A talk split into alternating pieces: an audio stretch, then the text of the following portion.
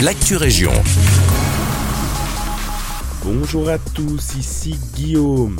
Retrouvez une activité physique dans les meilleures conditions et ce à prix démocratique. Ce jeudi 26 octobre, on apprenait dans la capitale qu'une maison sport bien-être ouvrira prochainement ses portes à Ottigny-Louvain-la-Neuve.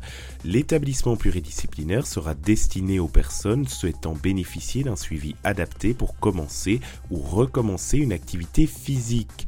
La maison sport bien-être d'Ottigny-Louvain-la-Neuve sera hébergée dans les infrastructures du centre sportif local intégré à Mousti.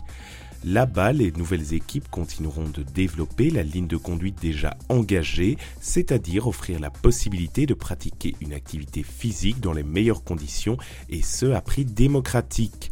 À noter que le module commence dès ce mois de novembre et que les personnes intéressées sont invitées à tester leurs conditions physiques gratuitement du 13 au 18 novembre.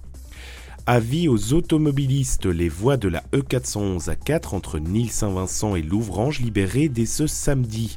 Depuis plusieurs semaines déjà, les usagers connaissent des difficultés à se rendre vers Bruxelles à partir de la E411. La raison, le chantier en cours visant la réhabilitation des couches supérieures des revêtements de certaines voies. Mais désormais, ce sera de l'histoire ancienne. Dès ce samedi 28 octobre, les conditions habituelles de circulation seront à nouveau en vigueur sur ce tronçon et ce dans les deux sens. Le coût de ces travaux a représenté un budget d'environ 2 millions d'euros financé par la Sofico. Week-end musical à Cour Saint-Étienne. Le Givasic Festival s'emparera de la cité Brabançonne ce vendredi 27 et ce samedi 28 octobre. Selon l'avenir, le festival qui plonge les visiteurs dans les années 1920 vivra sa dernière édition. En cause le manque de subsides. Après plusieurs éditions couronnées de succès, la perte de plusieurs partenaires et maintenant l'érosion des subsides ont contraint les organisateurs à jeter l'éponge.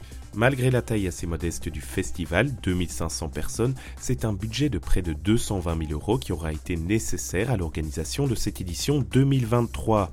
Reste à voir si une solution sera trouvée à l'avenir pour revoir ce festival un peu décalé. C'est la fin de Actu Région, merci de nous écouter et un agréable vendredi avec nous.